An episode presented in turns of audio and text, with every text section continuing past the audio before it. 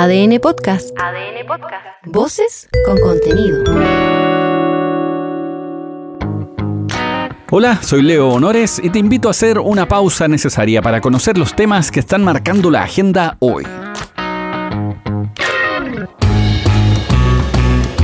La discusión sobre la propuesta para mejorar las pensiones terminó siendo un ejemplo absoluto de por qué la política es una de las actividades menos valoradas en la copia feliz del Edén. No valoran nada, no valoran nada. Y perdón por partir así, es que es verdad. Ahora te cuento. Lo primero es decir que se aprobó la idea de legislar. Básicamente, acceder a conversar sobre el tema. Algo simple, aunque quizás no tanto pero aún así había quienes no querían. Perdóneme la franqueza que se joda. Luego, viendo el detalle en particular, Chile Vamos descabezó la propuesta del gobierno en materia de pensiones, dejando fuera el 3 y 3 del 6% de cotización adicional. Con eso al final no solo se le quitó la cabeza, sino que el corazón, y quedó el texto como una cáscara vacía. qué país estamos viviendo? Acá es donde los jubilados y jubiladas y quienes están próximos a jubilar podrían revisar la votación de sus representantes. Por ahí más de alguno terminaría con un rosario extendido a varias generaciones pasadas.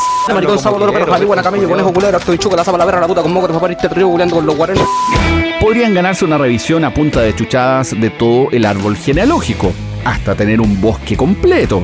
Pero vamos al punto. En simple, lo que llegará en marzo al Senado es un proyecto que incluye la creación del Seguro Social Previsional, un autopréstamo de hasta 1.100.000 pesos y el aumento a la pensión garantizada universal, pero sin financiamiento. ¿Y a quién se le ocurrió esa cosa tan magnífica? Maravilloso. Esto último, enmárcalo y dámelo para regalo. Y me le ocurrió otra idea, weón. En contraste, el core de la propuesta, es decir, la distribución del 6% de cotización adicional a cargo del empleador, fue rechazado. Esto también lo quiero para llevar, pero con dedicatoria, porfa. Ya te estáis pegando el show. Esta es la ministra del Trabajo, Janet Jara. Esta no es la reforma que a nosotros nos hubiese gustado, pero es la reforma que con una mayoría puede hacer que las pensiones suban. Eso es lo relevante el beneficio del millón y medio de pensionados que viven la angustia y que casi nunca está en el centro de las preocupaciones en los debates políticos. Se conversa de otros temas, pero bien poco de cómo vive la gente real. Parece que hace falta harta calle en esto. No se lo mandó a decir con nadie la ministra. Es que sí, en el Congreso, hace ya décadas, que hay un foco de síndrome Venecia.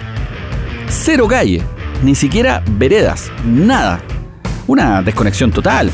Así que ya, ¿qué más podemos esperar en este país? Y esto, considerando el nivel de la discusión, es más bien generalizado. Muchas veces, está fijado, se dice que en el Senado se repone, se restaura, se reenfoca el espíritu de las normas, como si arreglaran las escobas del curso desordenado que vendría siendo la Cámara de Diputados. Pero no siempre es así. Lo vuelvo a repetir, Chile se fue por el despeñadero. Por ejemplo, hace un par de días, el senador de Renovación Nacional, Francisco Chaguán, dijo que era necesario votar a favor de la idea de legislar para poder conocer completo el proyecto, pero eso no significa que estarán los votos para aprobar la propuesta. Estáis puro haciendo teatro. O sea, digamos sí para luego decir que no. Quedamos igual. No se resuelve el problema.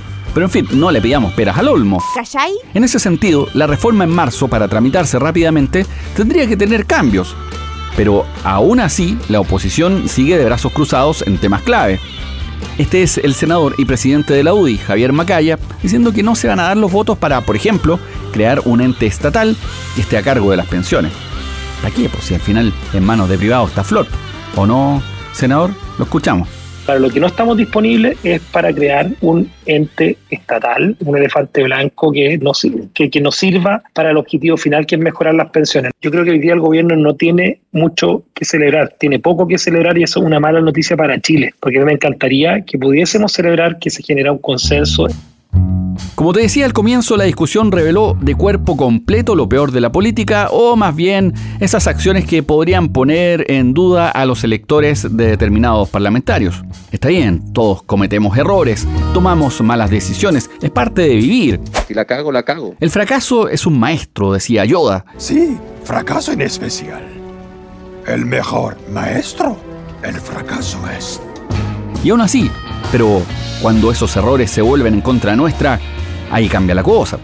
Por ejemplo, tenemos el caso del diputado Rubén Ollarzo, del Partido de la Gente, que solicitó un permiso para viajar fuera del país. Y eso que antes había comprometido su voto para la idea de legislar. Joya. Sapo.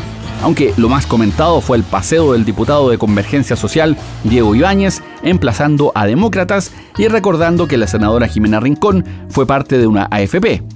Con eso ardió Troya.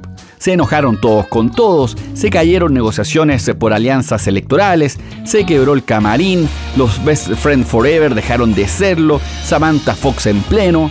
Pero al margen de eso, que al final, como se dice, son varillas de cereal separadas del grano. Ah, paja molida, sí. Los afiliados al sistema de AFP que esperan, que esperamos una mejora, quedamos parando el dedo. Con la mano de los dedos. Si no terminaste enchuchado, puedo mejorar aún más tu estado de ánimo. No, si ya no caigo en tus mentiras. Ah, sí es broma, pero es que a veces cuesta. En materia judicial, continúa el debate por las medidas cautelares que cumplen imputados por corrupción o imputadas.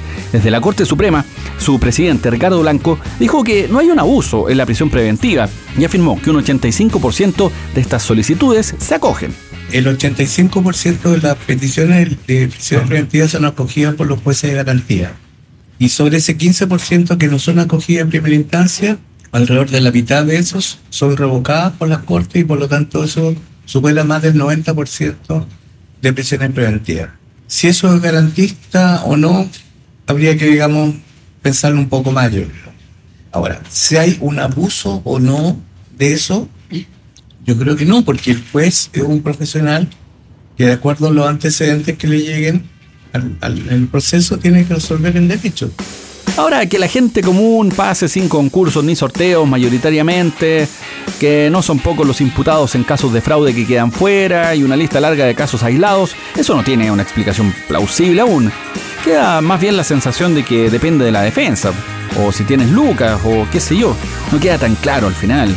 Pero bueno, de todas maneras, este viernes la Corte de Apelaciones de Santiago revisará el recurso de apelación que interpuso la Fiscalía Oriente y también el que presentó la defensa de la ex alcaldesa Cati Barriga, unos en contra y otros a favor, por supuesto. A ver, esto es demasiado, demasiado irrespetuoso. Ustedes estudian en la universidad, ¿cierto? Con 23 votos a favor se rechazó en el Senado el proyecto que buscaba el cumplimiento de penas fuera de las cárceles para condenados mayores de 70 años o que tuvieran alguna enfermedad terminal. La propuesta de un sector de la oposición generó gran debate por el amplio espectro de su aplicación, porque era tan amplia que podría beneficiar incluso desde violadores de derechos humanos hasta el propio padre del senador Macaya, que en caso de ser condenado por abuso de menores, eventualmente podría haber sido beneficiado. Esto al final no prosperó, porque ojo, esto de la edad es bien particular. Piensa, para un sector político a los 70 se es muy viejo para estar en la cárcel, pero a la vez muy joven para seguir trabajando y entregando lucas a las AFP. La edad, pues, compa. Chile lindo. Si hay un tema que ha generado preocupación y te lo he planteado en capítulos anteriores es la seguridad, y en particular la presencia de delincuentes del denominado Tren de Aragua. En las últimas horas se descubrió una segunda casa donde se temía, se torturaba y mantenía secuestradas a víctimas de esta organización criminal. El inmueble está ubicado en la calle Machicura, esto en Rinconada, en Maipú. Más detalles entregó el fiscal regional coordinador del equipo del crimen organizado y homicidios, Héctor Barros. Relevancia de estos inmuebles es que si ustedes revisan los ingresos que hemos tenido al menos los últimos días, desde la semana pasada ahora, han eh, desaparecido por ahora los, los secuestros con homicidio. No hemos encontrado cuerpos actualmente desde que ingresamos al otro inmueble venezolanos eh, que son los ejecutores y hemos tenido también víctimas, en este caso colombianas, que son las vinculaciones que se producen a partir de la venta de ketamina.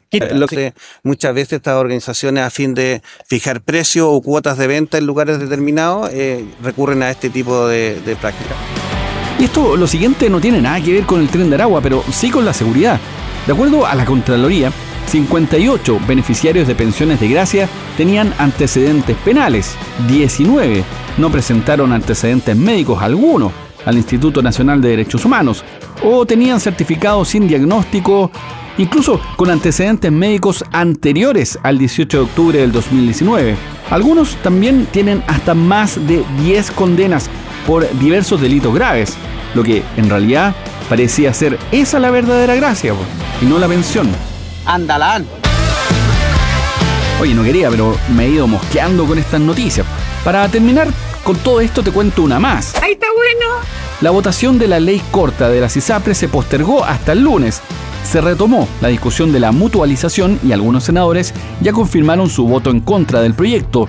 La discusión pasa en gran medida por si habrá o no un alza de los planes y eso, queramos o no, podría redundar en que el pago que se tiene que hacer el sistema por los cobros indebidos termine saliendo del bolsillo de los mismos afiliados. Una joya. O una joda. Se cagan de la risa en tu cara, tío. Soy Leo Honores y esta fue una pausa necesaria. Ya sabes cómo va el día. Comparte este capítulo o escucha los anteriores en adn.cl, sección podcast, en podiumpodcast.com o donde escuches tus podcasts.